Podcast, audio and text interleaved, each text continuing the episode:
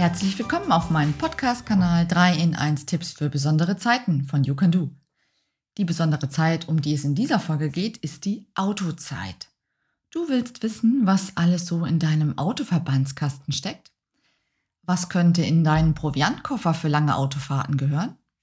Welcher Autofahrertyp entspricht deiner Persönlichkeit? Bist du der Zielstrebige, der Spurwechsler, der Gemütliche oder eher der Vorausschauende? Antworten aus dreierlei Bereichen erhältst du in meinem Podcast aus einer Hand.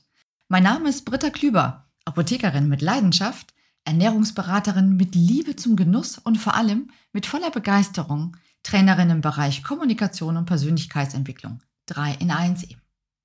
Aber kommen wir nun zu den 3 in 1 Tipps.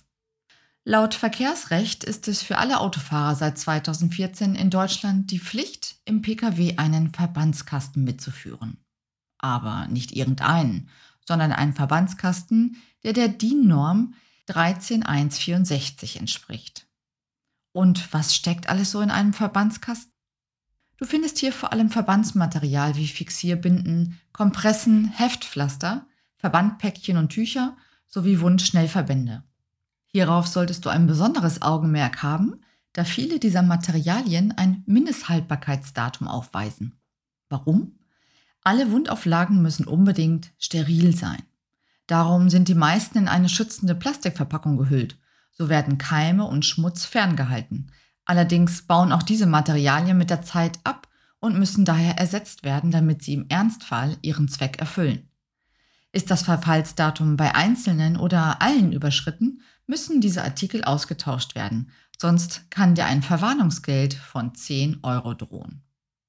Weiterhin findest du in deinem Autoverbandskasten noch Dreieckstücher, eine Schere, einmal Handschuhe, eine Erste-Hilfe-Broschüre sowie eine Rettungsdecke.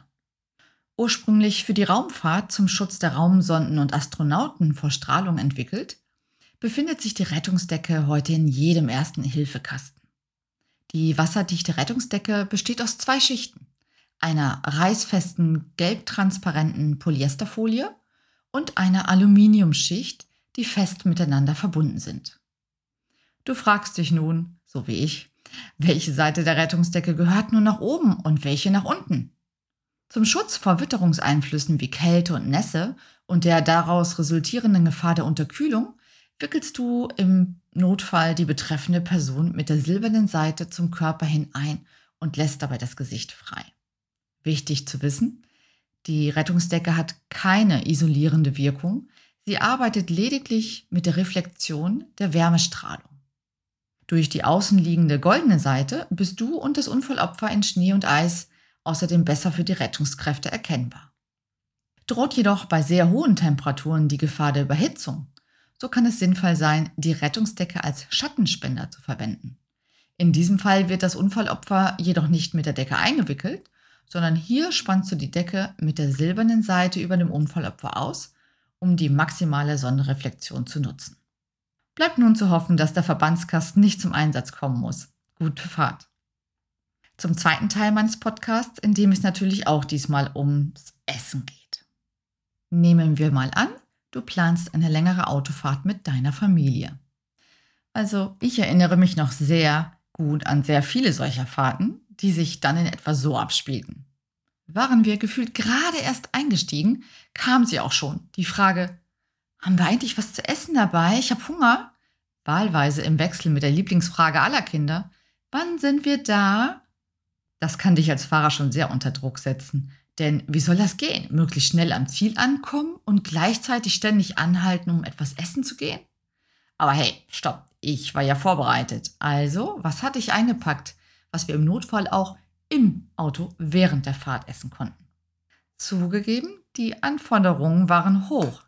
Nichts, was kleckert, tropft, schmilzt, klebt, krümelt, schmiert oder sonst irgendeinen zusätzlichen Stress verursacht.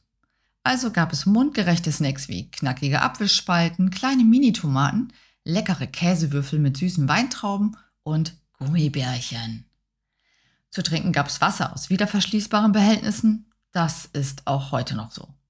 Und für die Pausen, die wir unweigerlich einlegen mussten, weil unser Auto sich meldete oder um den eigenen notwendigen Bedürfnissen nachzugehen, hatte ich für alle leckere belegte Butterbrote und natürlich Kekse eingepackt. Jetzt durfte ja schließlich gekrümmelt werden. Und du, welchen Proviant nimmst du mit auf lange Autofahrten?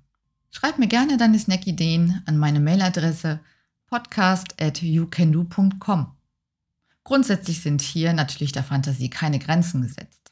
Aus meiner Erfahrung sollten die Snacks jedoch nicht zu schwer verdaulich, sprich fettig sein, um nicht hinter dem Steuer in besagtes Schnitzelkoma zu fallen.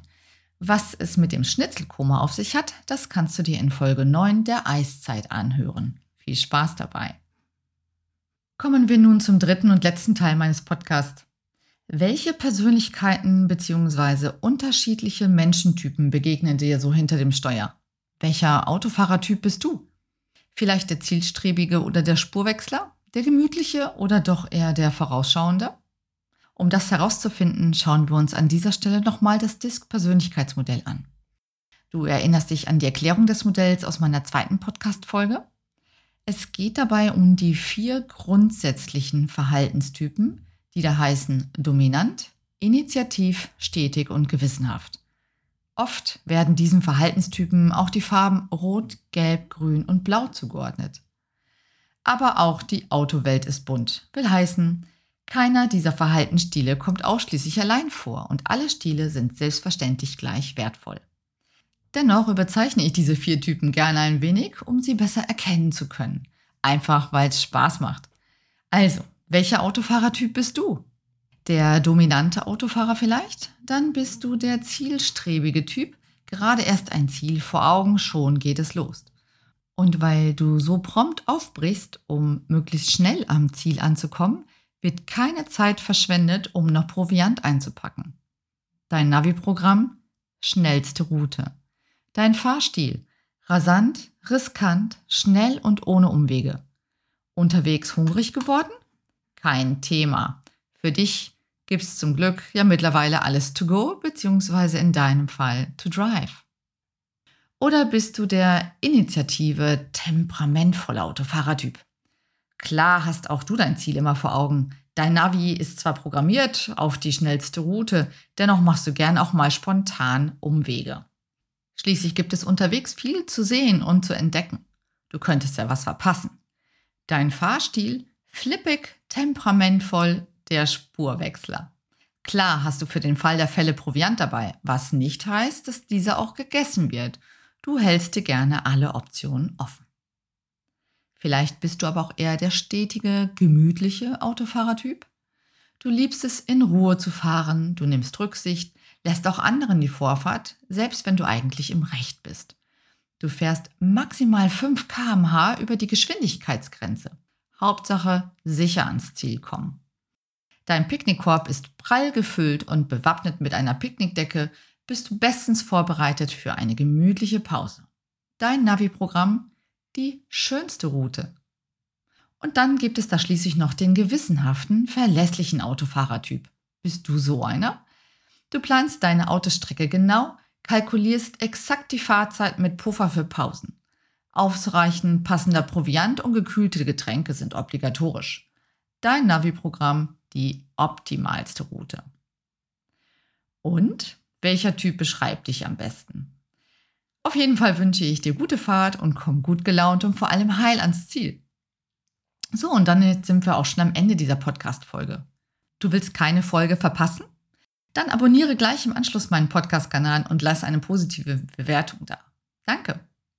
Und wie immer ganz wichtig an dieser Stelle, komm gut durch diese Zeit. Bleib bitte gesund, gönn dir genussvolle Momente und lebe die wertschätzenden Beziehungen zu deinen Mitmenschen.